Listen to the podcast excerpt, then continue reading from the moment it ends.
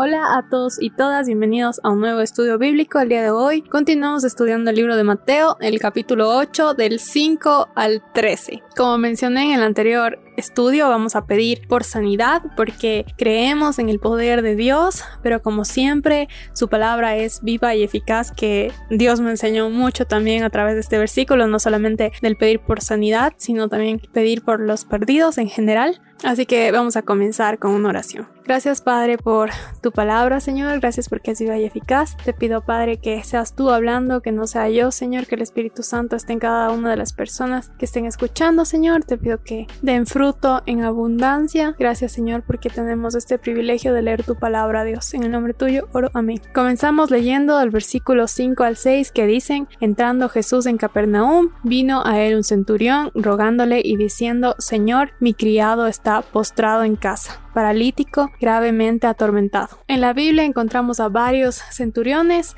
estos eran militares romanos encargados de 100 hombres. En estos versículos vemos algo inusual y es que en estos tiempos no se cuidaba así a los criados, incluso tenían el derecho de acabar con la vida del criado si es que ya no podía trabajar más esta persona, si es que ya se veía que no tenía la capacidad de hacer sus labores como normalmente los, los hiciera. Y aquí vemos como esta persona estaba herida gravemente y en la posición de poder que estaba el centurión, él no se fue por la forma fácil, digámoslo así, porque es lo que para él incluso era legal, sino que más bien se preocupó por él en buscar que él se sintiera bien, que tenga sanidad. En la antigüedad eso era raro de ver y en la actualidad también lo es. En muchos trabajos es raro ver incluso que los jefes se preocupen por los empleados o que teman a Dios en sí. Y aunque tenemos leyes que protegen a los empleados, siguen existiendo casos en los que se despiden a las personas y es que se enferman. Y a mí me encanta ver cuando la Biblia toca estos temas, cuando la Biblia te muestra que puedes aplicar esto, que la Biblia es viva y eficaz. El trato a las personas es importante, sin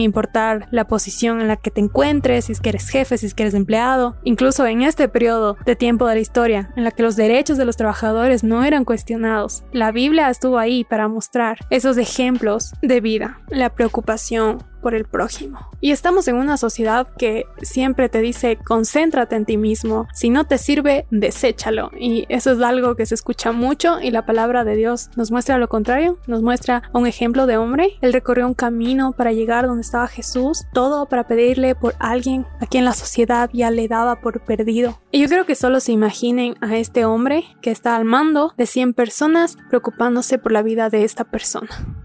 Y a mí esto me hizo pensar en Cristo, porque lo que Cristo hizo fue mucho más grande. Cristo hace algo parecido por nosotros, aunque nos veamos perdidos y que parece que no vale la pena pasar por todo el proceso. Cristo decide mirarnos, elegirnos y dar su vida. Y Él tiene a muchas ovejitas y Él va por las perdidas. También vemos en estos versículos como este hombre le rogó. Muchos nos hemos encontrado en esas situaciones en donde nuestras emociones nos mueven a rogarle a Cristo y esto no tiene nada de malo y yo he visto personas que se sienten mal cuando le ruegan a Dios, sienten que no deberían, pero a Dios le interesa, a Dios quiere escucharnos, Él está abierto a nuestro dolor. Hay versículos que pueden ver, les voy a solamente mencionar, Salmos 5.3, Salmos 28.6, Daniel 9.18, 2 de Corintios 8.4, Hebreos 5.7 y pueden buscar también súplicas y oraciones para que vean cómo Dios está abierto a escucharnos de esta forma. No tengamos miedo a abrir nuestro corazón a Dios. Cuando hablamos con Dios, debemos mostrarle lo que nos importa. Seguimos leyendo del versículo 7 al 9 que dice, Jesús le dijo, yo iré y le sanaré. Respondió el centurión y dijo, Señor, no soy digno de que entres bajo mi techo, solamente di la palabra y mi criado sanará, porque también yo soy hombre bajo autoridad y tengo bajo mis órdenes soldados, y digo a este, ve y va, y al otro, ven y viene, y a mi siervo, haz esto y lo hace. En estos tiempos los gentiles no eran dignos de tener judíos en sus hogares. Como sabemos, Jesús nunca le importó en realidad lo que opinaban los demás, sino era agradar a Dios. Él ni siquiera dudó, él solamente dijo como, sí, iré. Si Jesús hacía esto, eh, quizás había un montón de personas criticando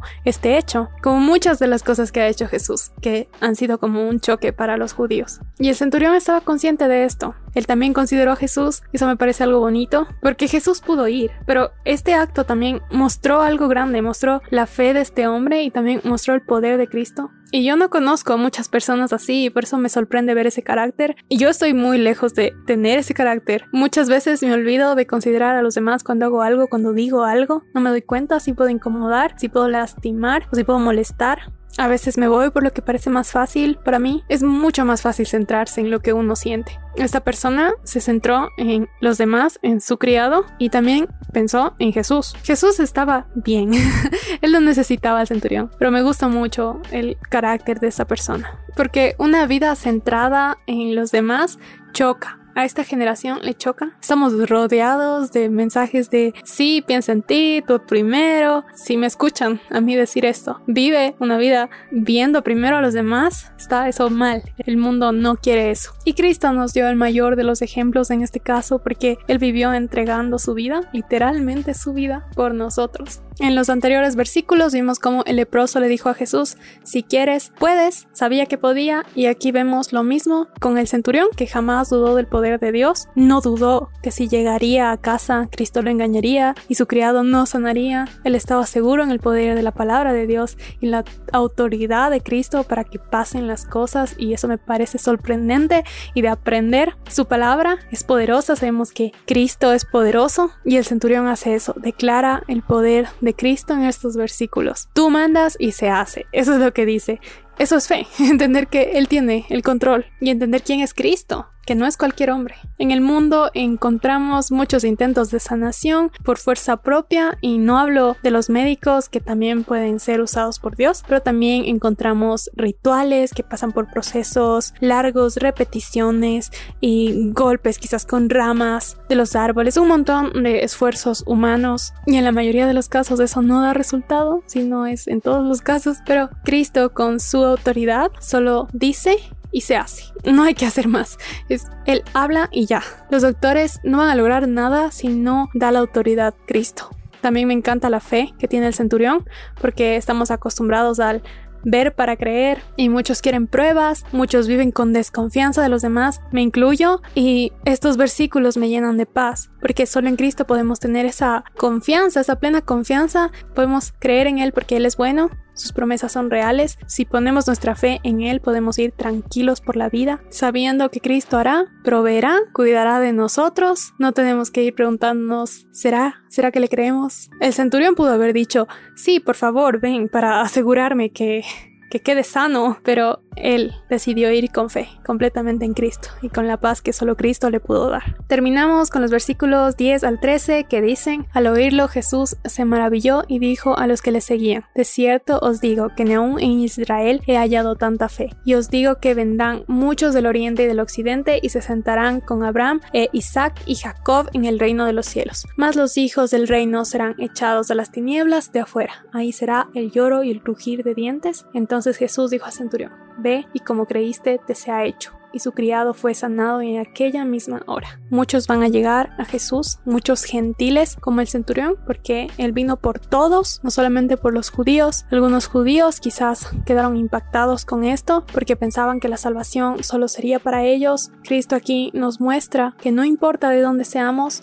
podemos tener fe y tener acceso al cielo. De igual forma, los judíos no tendrían acceso por su raza. Esa no es la garantía, es Cristo la garantía. Oremos por esas personas que no creen en la autoridad de Cristo, roguemos por ellos, no solo por la sanidad física, sino también por su vida espiritual porque queremos estar con ellos en el cielo. No los demos por perdidos, actuemos como el centurión y traigámoslos a Cristo. Vamos a terminar con una oración. Gracias Padre por tu palabra, porque eres bueno Señor. Te pido que salves a muchos Señor. Danos esa fe, Padre del centurión. Queremos creer así en ti, Padre. Queremos ver tu poder, queremos ver tu autoridad y ver lo que tú eres capaz de hacer, Padre. Si es que es tu voluntad, Señor, muéstranos en, en nuestra vida. Muéstrate, Señor Padre. Te lo pido, Señor. Brinda el Espíritu Santo a muchas personas y brinda salvación, Señor, a nuestro alrededor. En el nombre tuyo oro. Amén.